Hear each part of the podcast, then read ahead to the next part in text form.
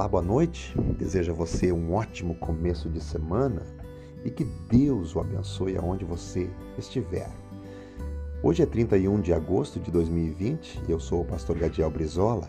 O tema de hoje tem como base o Salmo 139, versos 13 e 14, que diz assim: Pois possuíste o meu interior, entreteceste-me no ventre de minha mãe. Eu te louvarei porque de um modo terrível e tão maravilhoso fui formado. Maravilhosas são as tuas obras e eu, com minha alma, sabemos muito bem. Eu estava meditando nesses últimos dias sobre a vida. Então eu me recordei de um filme que marcou o final do século XX, cujo nome é A Vida é Bela. Vencedor de Oscars, um filme de sucesso. Este retrata o anseio de um pai que, com todas as suas forças, busca proteger seu filho do destino triste que sobrevirá. A luta desse pai para manter a alegria e a esperança do inocente confronta justamente com a realidade dos nossos dias, onde pais e filhos vivem separados pelos anseios do interesse egoísta e pela razão sem limites. Em nossos dias, a inocência quase que perde seu valor frente às catástrofes familiares, audíveis aos nossos ouvidos e visíveis aos nossos olhos. Estaria o mestre da Galiléia tendo o seu profético oráculo se cumprindo justamente em nossa geração? Disse ele, e por se multiplicar a iniquidade, o amor de muitos esfriará. Mateus 24 e 12. Aqui a beleza da vida é exaltada por uma sociedade hipócrita acompanhada da destruição de quem não tem o mesmo poder de decisão de um adulto, envolvido pela inocência indefesa. Estes são impedidos em desfrutar dessa intensa beleza da vida. Em tempos de revolução tecnológica e cultural constantes, nós precisamos tomar muito cuidado para não nos prender a padrões sociais, aqui entre aspas, ou exigências demais para um título de felicidade que não passa de palavras.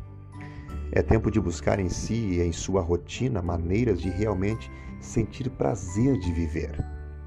A vida é bela porque Deus nos proporciona minutos, horas, dias, meses e anos para desfrutarmos cada momento com alegria e prazer.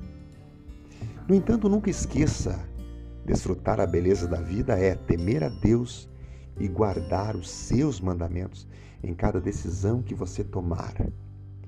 A vida é bela para aqueles que não se preocupam somente consigo mesmo, mas também com seu semelhante, a fim de que ele, independente da sua idade, raça ou classe social, possa também desfrutar das maravilhas ao seu redor.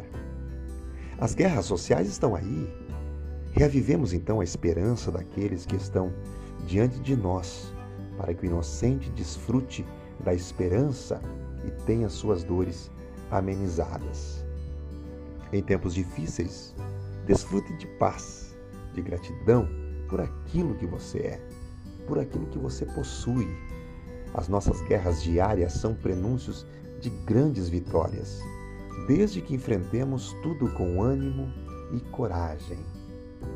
Com isso, eu lembrei-me das palavras de Neemias, um copeiro do rei Xerxes que recebeu cartas para restaurar os muros de Jerusalém quando estes se encontravam em ruínas.